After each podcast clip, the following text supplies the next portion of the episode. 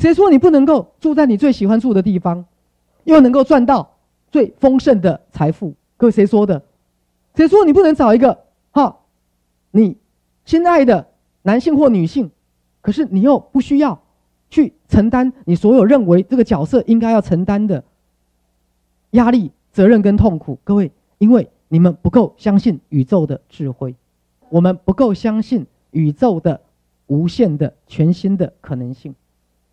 你不够相信你可以做你自己，过年不回家，你婆婆还很喜欢你。各位。你不够相信，你可以不要管孩子上不上学，把身心灵照顾好，每天看电影、打游戏，陪他抓宝可梦，最后他能上哈佛。你不相信，听懂了吗？你不够相信，你可以做你喜欢做的工作。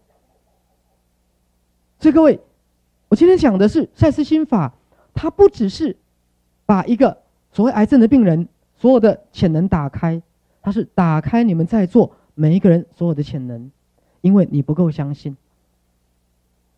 第一个，你们没有认清楚伟大的心灵的潜能；第二个，你们没有去思考自己人生可以有全新的可能性、全新的可能的，甚至你连梦想都梦想不到的一种发展。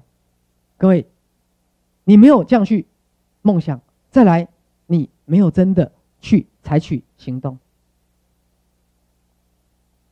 因为我们都是用自我，各位了解吗？我们都是用自我，我们没有把自我的什么拿掉，限制性信念。各位，你们以为你们拿掉，其实没有，你们没有拿掉，因为我们太容易觉得什么是可能的，什么是不可能的。比如说，你会觉得，那我就是一个公务人员呢。我怎么可能赚到很多钱呢？各位，你可能会觉得啊，我就是一个家庭主妇啊，我怎么可能？好像我今天也是有一个大肠癌的个案，各位，说实话都末期快死了，因为他一直好不能接受他只是个家庭主妇，我就跟他讲，为什么你从来没有相信过，其实你可以当一个乱七八糟、啊随随便便的家庭主妇，你又可以创业成功，去做你最喜欢做的事业。为什么你不相信呢？各位，就像我刚才那个荒谬的例子，你为什么不能可以可以是一个很尽责任的、扮演的很好的家庭主妇，又是一个很好的性工作者呢？为什么不可以？是谁认为他是矛盾的？头脑听懂了吗？好，你们没有打开所有的可能性，你们不够有这个信念，你们也不够相信宇宙。各位，今天我不是要你们相信你们的自我。